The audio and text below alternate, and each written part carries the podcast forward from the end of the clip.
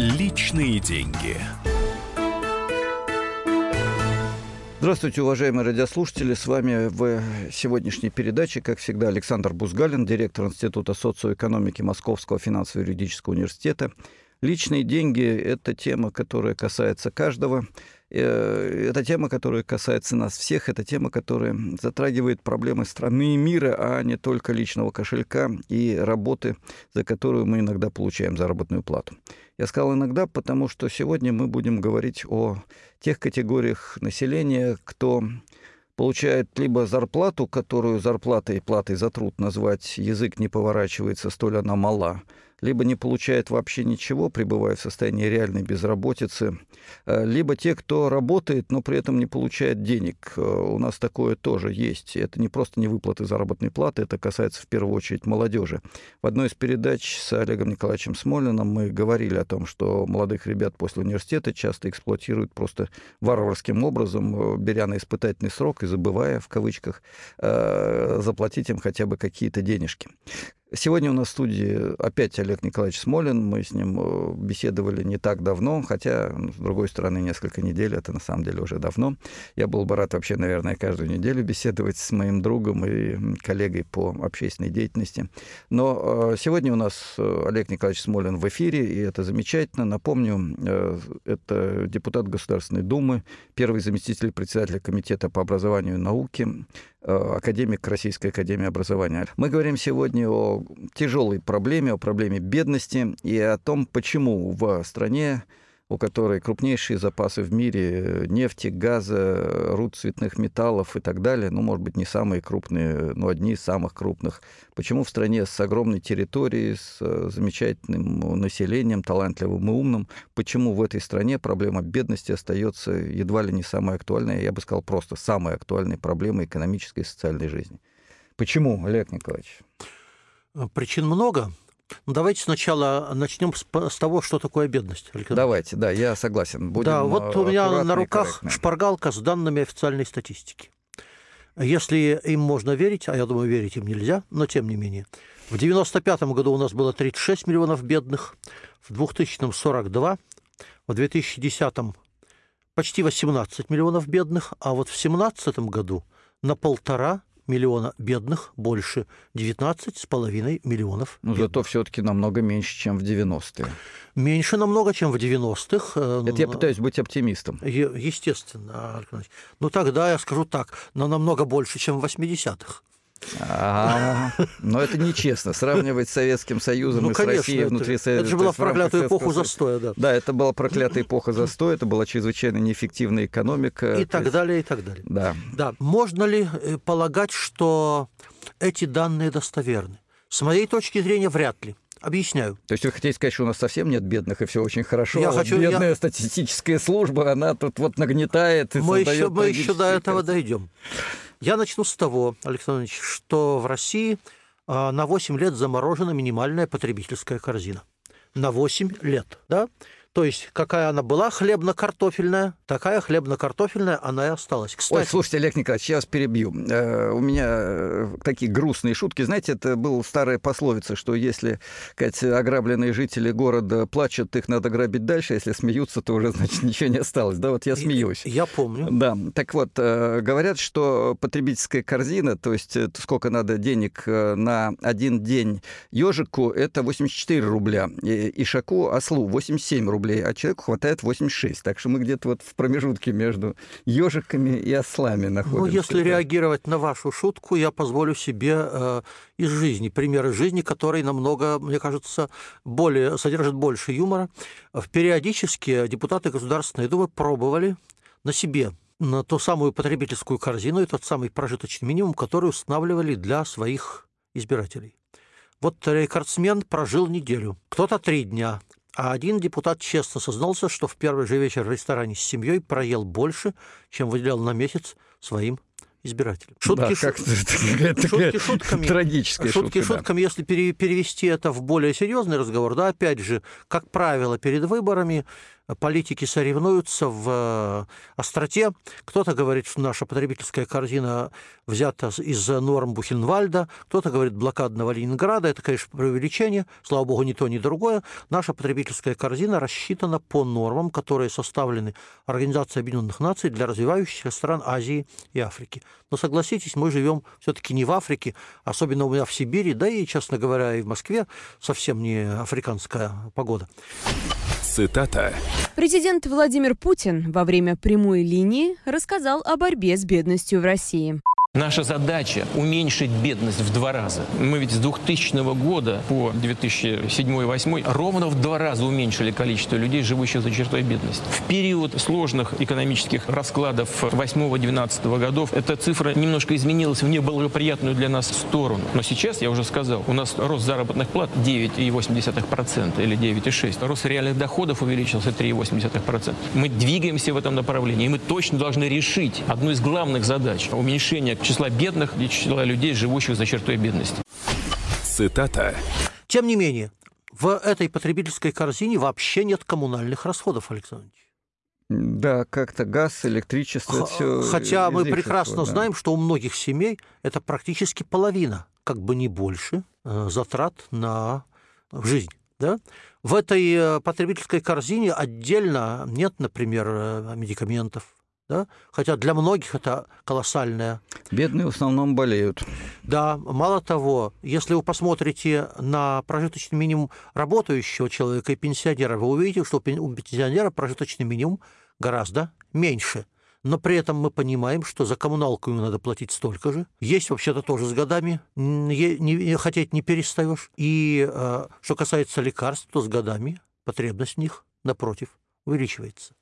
Поэтому я очень сильно сомневаюсь э, насчет достоверности данных о бедности, но это еще не все, Александр Ильич. Последние годы мы раза три, наверное, наблюдали потрясающую картину.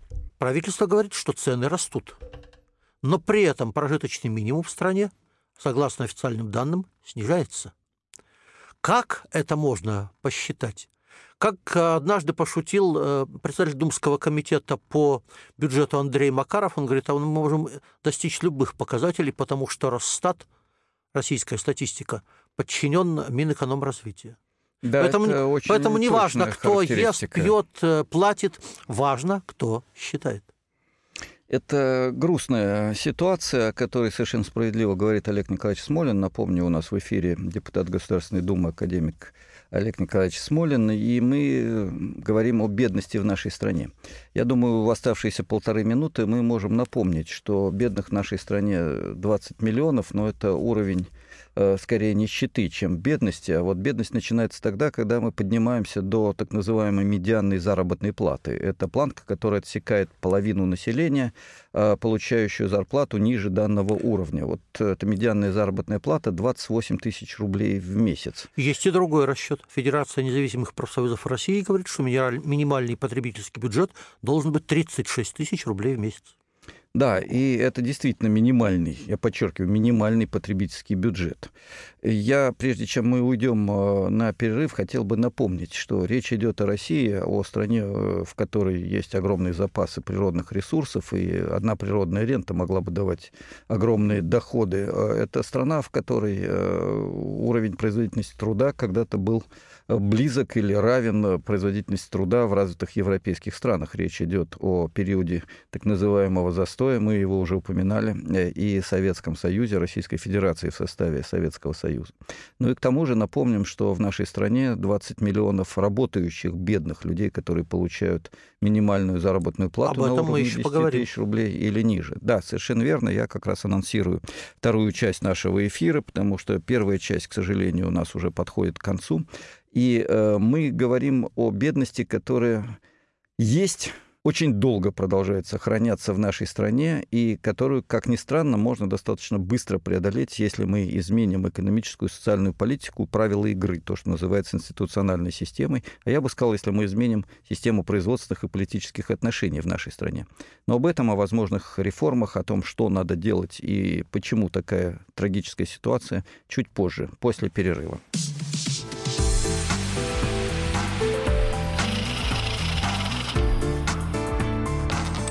Личные деньги.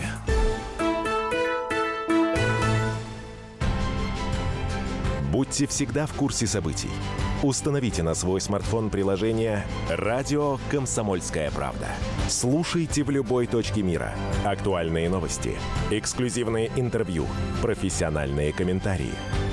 Доступны версии для iOS и Android. «Радио Комсомольская правда». В вашем мобильном.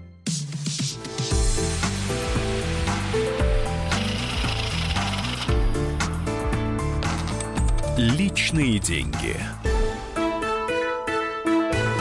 Мы продолжаем наш эфир. В студии э, с вами Александр Владимирович Бузгалин, директор Института социоэкономики Московского финансово-юридического университета. И сегодня с нами беседует Олег Николаевич Смолин, депутат Государственной Думы, академик Российской Академии Образования. Мы обсуждаем проблему бедности. Обсуждаем ее потому, что некий э, такой казенный оптимизм, захлестнувший нашу страну накануне и после выборов президента, на мой взгляд, нуждается все-таки в прояснении ситуации. А ситуация остается очень тяжелой. В первой части нашего эфира мы говорили, что на протяжении последних 10 лет э, роста экономики в стране практически не было стагнация, вот как это называется. Э, более того, могу сослаться на другого крупного ученого, э, члена-корреспондента РАН, научного руководителя Института экономики Руслана Семеновича Гринберга. Вот его коллектив посчитал, что за все годы после распада Советского Союза и перехода от якобы неэффективной плановой экономики, где все было плохо, к рыночной экономике, которая по определению всегда эффективна, и где все в целом, конечно же, хорошо, мы получили стагнацию, по сути дела, на протяжении четверти века темпы роста составили менее 1%. При этом периодически были периоды трагических кризисов. Рост, как правило, наблюдался только тогда, когда очень сильно возрастала цена на нефть и газ. А сегодня, несмотря на этот рост цен на нефть и газ, все равно стагнация. И бедность. Бедность, бедность, если не нищета. Олег Николаевич, мы говорили об общих цифрах, но есть ведь и бедность среди работающих. Мы на этом прервали да, наш а, разговор. А давайте сначала еще раз про общие цифры. Давайте, так это вот, будет я полезно. уже сказал, что я не верю в официальные данные Росстата, подчиненного, соответственно, Минэкономразвития, э, по заявлению Андрея Макарова, позволяющего достичь нам любых показателей. Неважно, что будет на самом деле, важно, как посчитали. А, у меня перед глазами шпаргалка. Это данные опросов ЦИОМ, а, в ЦИОМ считается социологической службой близкой к правительству Российской Федерации. Я это подчеркиваю, чтобы никто не думал, что я сгущаю краски. Эти, этот опрос был проведен весной 2017 года, год назад. Что выявил опрос? 10% граждан заявили, что им денег не хватает на еду. На еду. Это не бедность. В России 21 век. Это прямая нищета. 29% заявили, что на еду денег им хватает, но не хватает на одежду.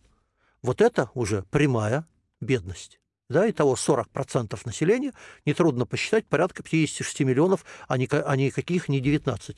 40% примерно заявили, что деньги на еду и одежду есть, но не хватает на приобретение товаров длительного пользования. Если воспользоваться э, ну, модной сейчас терминологией западной, это верхний слой низшего класса. 14% заявили, что могут позволить себе и еду, и одежду, и даже товары длительного пользования. Это то, что называется средним классом на Западе. В Европе этот средний класс составляет порядка 60%. Ну и, наконец, около 3% у нас составляет называемый высший класс, которых, который мы обычно называем олигархами, хотя пресс-секретарь президента России заявил, что олигархов в России нет. Я позволил а... себе в, до, в Думе э, грустную шутку. Видимо, люди думают, что если черта не называть, не называть по имени, то он обязательно исчезает. Это очень правильная логика, между прочим, Олег Николаевич. Можно еще засунуть голову в песок, да, Кать, еще что-нибудь делать такое же замечательное для того, чтобы решить проблему бедности. Теперь Я давайте... чуть-чуть, одну секунду вас только да. поправлю. Вы знаете, 3% это буржуазия, которая, по идее, должно быть процентов 10-15 да, на самом деле. Около 10. Да, олигархи это скорее все-таки долларовые миллиардеры, их да, всего несколько 100, сот. 100, да. чуть, более, чуть более сотни, говорят. Да, но реально, я думаю, И они владеют 37% да. национального богатства, но об этом чуть позже. Да, совершенно верно. Теперь, если можно, про работающих. Да, Ольга Юрьевна Голодец, которая занималась в предыдущем правительстве социальными вопросами, и я хочу сказать, вопреки мнению многих, что она делала что было возможно в рамках правительственной команды для того, чтобы защищать эти социальные интересы, за что и была перемещена на другую должность. Теперь Ольга Юрьевна занимается культурой и спортом. Ну да, поскольку делала в рамках, то Я- осталось в правительстве, я- а поскольку делала то, что нужно, постольку ушла из вице-премьера. Я сожалею о том, что она э, ушла с должности вице-премьера по социальным вопросам, а с другой стороны, я за нее рад. Не то сейчас ей пришлось бы проводить так называемые непопулярные меры, включая повышение пенсионного возраста. Я думаю, это очень тяжелое вообще психологическое испытание для человека, который в душе, я это точно знаю, э, думает совершенно по-другому. Однако, Ольга Юрьевна Голодец говорила об уникальной российской бедности, имея в виду бедность работающих. А, Я не думаю, что эта бедность уникальная. Я думаю, что еще в других странах, типа Индии, а, возможно, часть стран Латинской Америки, а, возможно, наверняка африканских стран есть Да, эта конечно. самая уникальная бедность. Но если мы сравниваемся с, со странами, мы же считаем, что вот мы сейчас вроде как по пересчету паритета покупательной способности шестая экономика, хотя без, без пересчета двенадцатая, да? мы сравниваемся с развитыми странами, давайте посравниваемся. Справка. Госдума приняла в первом чтении поправки о повышении НДС с 18 до 20%. Корреспондент «Комсомольской правды» Александра Козлова разобралась, каких товаров это коснется и как отразится на наших кошельках. НДС – это налог на добавленную стоимость. Этот налог входит э, в цену любого товара на магазинной полке или любо- любой услуги, которой мы пользуемся. Сейчас этот налог э, по умолчанию равен 18%, его собираются повысить до 20%, то есть стоимость многих товаров или услуг тоже вырастет. Однако э, не всех. Это не коснется продуктов, это не коснется товаров для детей и школьников, не коснется печатной продукции, учебников, там, художественной литературы, книг, а также медицинских товаров и лекарств. И судя по тому, что особых возражений ни у депутатов, ни у бизнеса этот закон э, не вызвал, повышению все-таки быть. Александра Козлова, «Комсомольская правда». На другой шпаргалке, которая у меня на руках, данные Федерации независимых профсоюзов России, опять же, совсем не оппозиционной организации, по поводу э, размеров минимальной заработной платы в разных странах. Мы взяли курсы валют на май 2018 года. Вот, Германия 1400 евро или 106 тысяч рублей. Франция 1100 евро или 83 тысячи рублей. Китай 500 долларов. На Олег это Николаевич, это вы о доходах высшего класса или это, о чем? это я о минимальной заработной Это я плате. так пытаюсь судорожно Я улыбаться. понимаю. Китай 500 долларов или 30, почти 2000 рублей. Турция 460 долларов или 29 тысяч рублей. ЮАР 180 долларов, 11 400. Россия 176 долларов, 11 163. Наверное, наши слушатели знают. Наше большое достижение, что с 1 мая была введена минимальная заработная плата на уровне прожиточного минимума 11 163. Ну, дальше Бразилия почти, та, почти так же, как мы, Индия ниже. Кстати, мимоходом, Александр после того, как было принято это решение, Росстат снизил прожиточный минимум.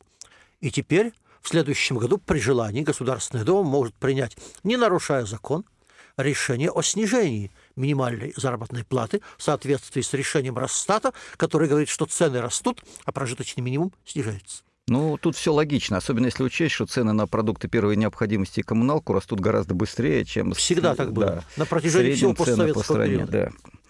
Вот. Но это по- что касается э, бедности работающих. Повторю еще раз, по данным Федерации независимых профсоюзов России, на фоне того, что Росстат снижает прожиточный минимум, так называемый минимальный потребительский бюджет за последние годы, начиная с 2014 вырос с 25 тысяч рублей на человека до 36 тысяч рублей на человека.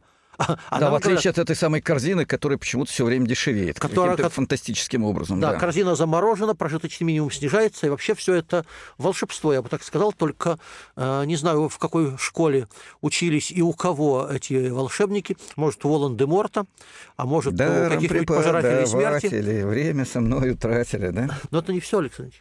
А, Следующая бедная категория граждан – это категория пенсионеров. Олег И- Николаевич, у нас осталось полторы минуты, поэтому просто давайте по- поставим по- эту про, проблему. Про да, категорию и... пенсионеров я скажу буквально два слова.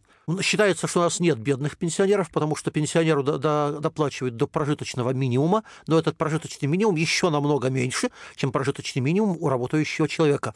Как только повысят пенсионный возраст, соответственно, количество бедных людей старшего поколения резко увеличится.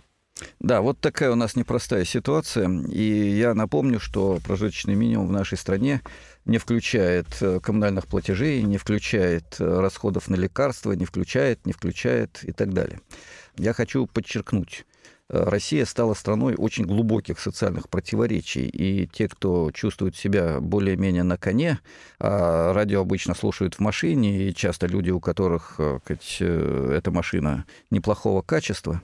Так вот, дорогие друзья, если у вас есть приличная машина, э, а не старый драндулет, которому 15 лет, если у вас есть загранпаспорт, если у вас есть квартира и дача, то в этом случае вы принадлежите к всего лишь 15% самых богатых граждан России, а остальные 85% живут совершенно других условиях, а половина живет на доходы менее 25-28 тысяч рублей в месяц.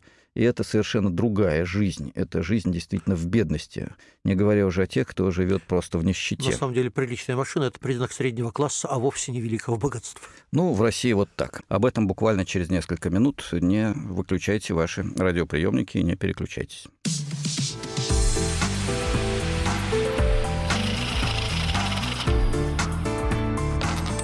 Личные деньги. Проблемы, которые вас волнуют. Авторы, которым вы доверяете. По сути дела, на радио «Комсомольская правда». Дмитрий Потапенко. По пятницам с 7 вечера по московскому времени.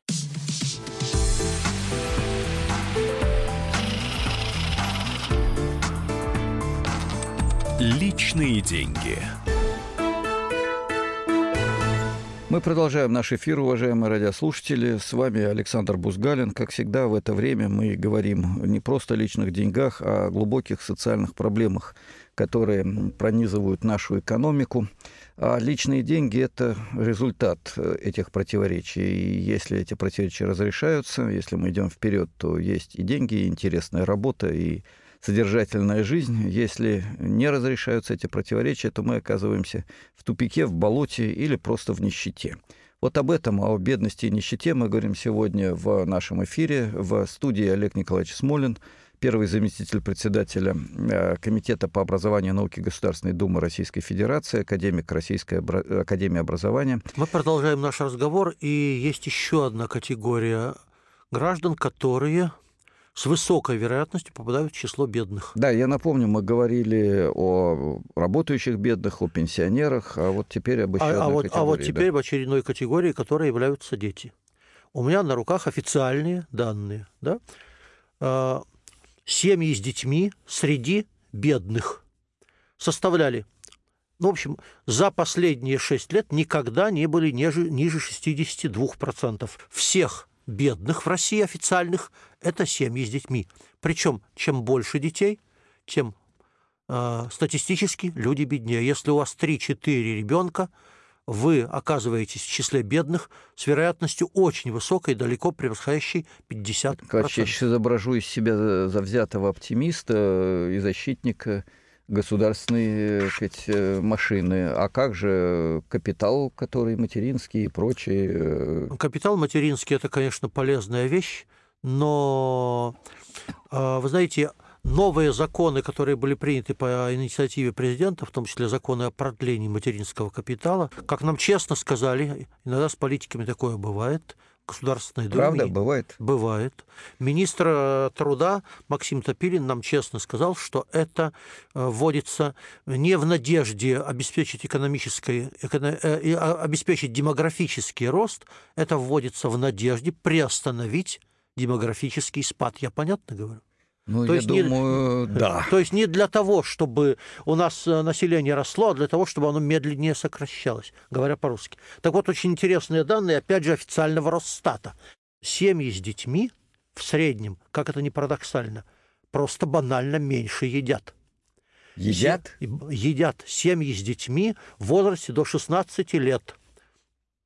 Значит, обычная семья без детей 112 килограммов хлеба, с детьми 84 Ну, может, они исключительно этими фруктами и рыбой питаются, Да-да, Олег как же. Даже хлеба и картошки они едят меньше. Вот я э, э, э, вне всякого, вне, вне всякого сомнения. То есть даже на еде приходится экономить семьям с детьми. Короче, есть категория людей, по отношению к которым государство должно проявлять особую заботу.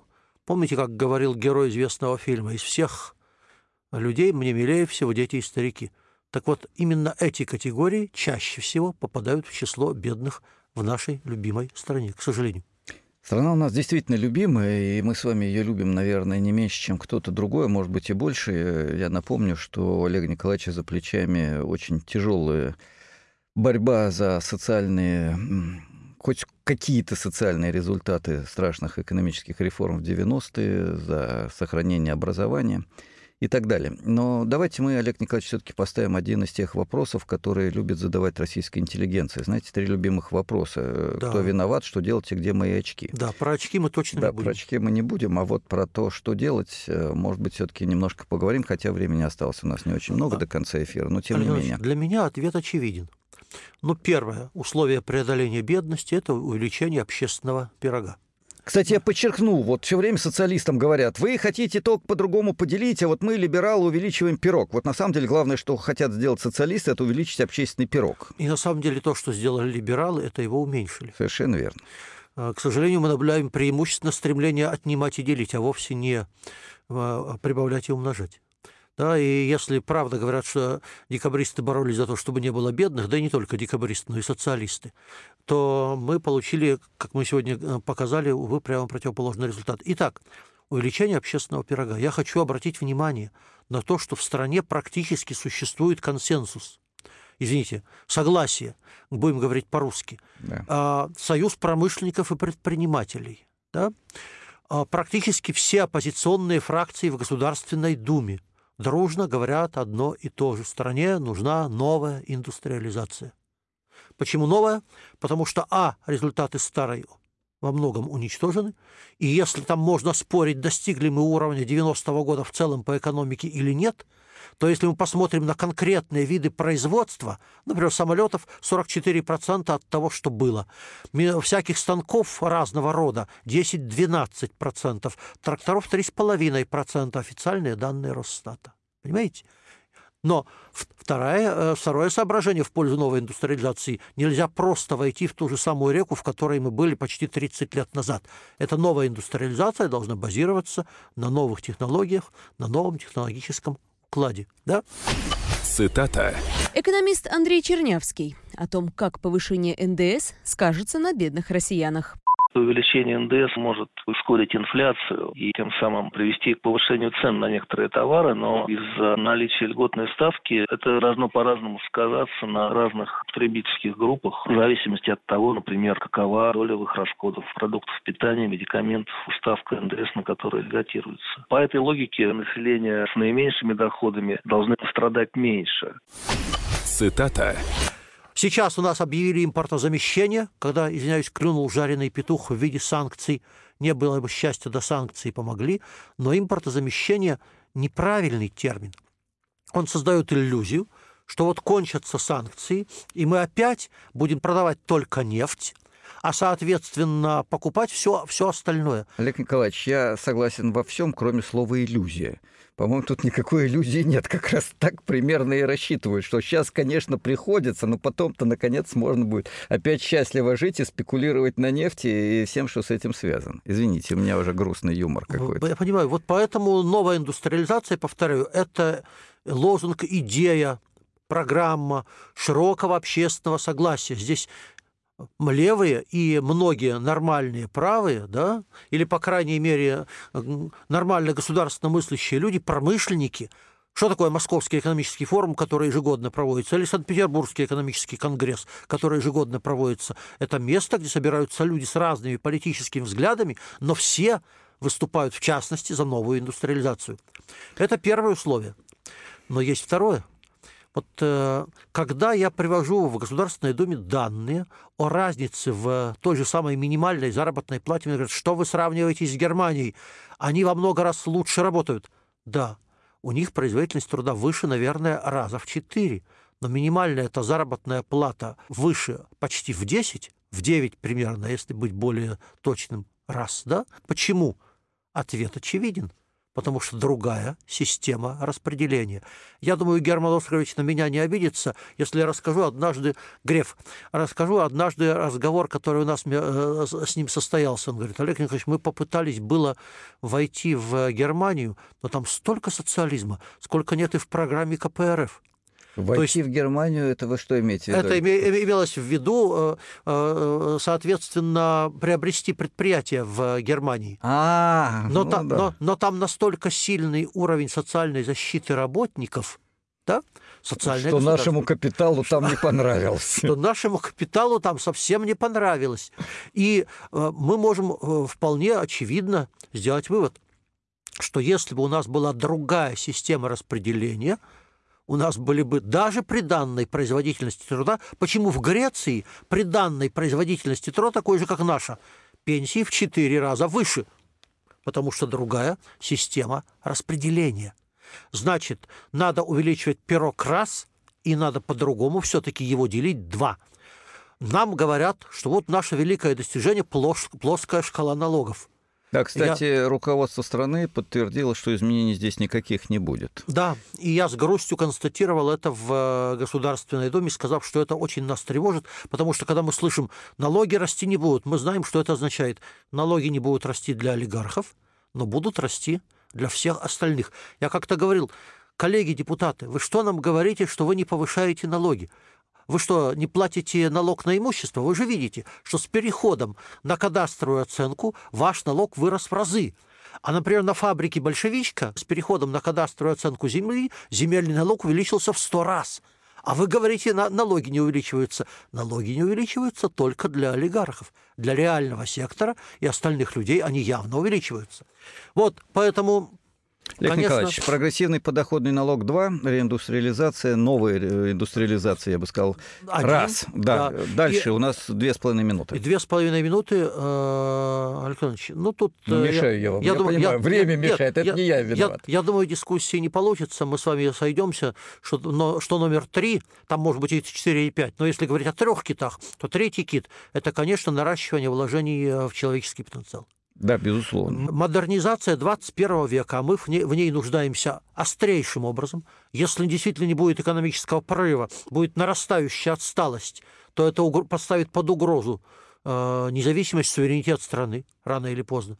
Мы, модернизация 21 века должна базироваться именно на человеческом потенциале. Я не знаю, Александр согласитесь ли вы со мной, но я-то убежден, что можно по-разному относиться к прежним модернизациям, по Петру, по Сталину, но повторить эти модернизации в 21 веке невозможно. Нет, я абсолютно соглашусь, и более того, я соглашусь с тем, что вы постоянно говорите, это необходимость резкого увеличения не просто финансирования, а целостного социально-экономического блока мер по поддержке образования и здравоохранения. Совершенно верно, Леонидович. Кстати, по поводу здравоохранения, да, по официальным данным счетной палаты, примерно на 40% наше здравоохранение бесплатное по Конституции уже платно.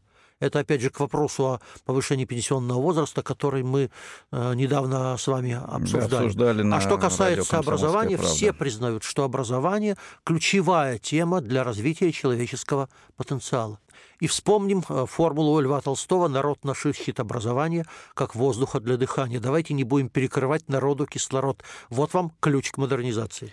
Ну вот, пожалуй, Один из это ключей. самые замечательные слова, которыми можно было завершить э, наш эфир. Напомним, мы говорили о бедности, точнее даже о нищете, которая к сожалению, стало массовым явлением в нашей стране. Мы говорили о том, как с этим бороться и что можно и должно делать. Программа есть. Вопрос в том, чтобы был политический субъект и воля, и общественное мнение, которые требуют от власти этих изменений. Ну, давайте эту тему обсудим еще раз и еще раз в наших эфирах. Всего доброго. Всего доброго.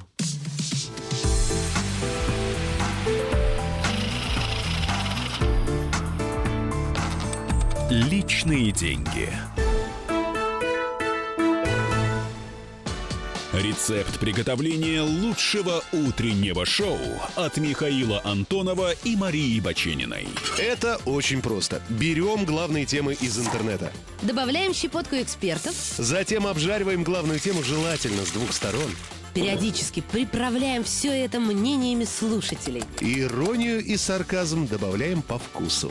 Наслаждайтесь. Утреннее информационное шоу «Главное вовремя» с Михаилом Антоновым и Марией Бачениной. Слушайте по будням с 7 часов утра по московскому времени.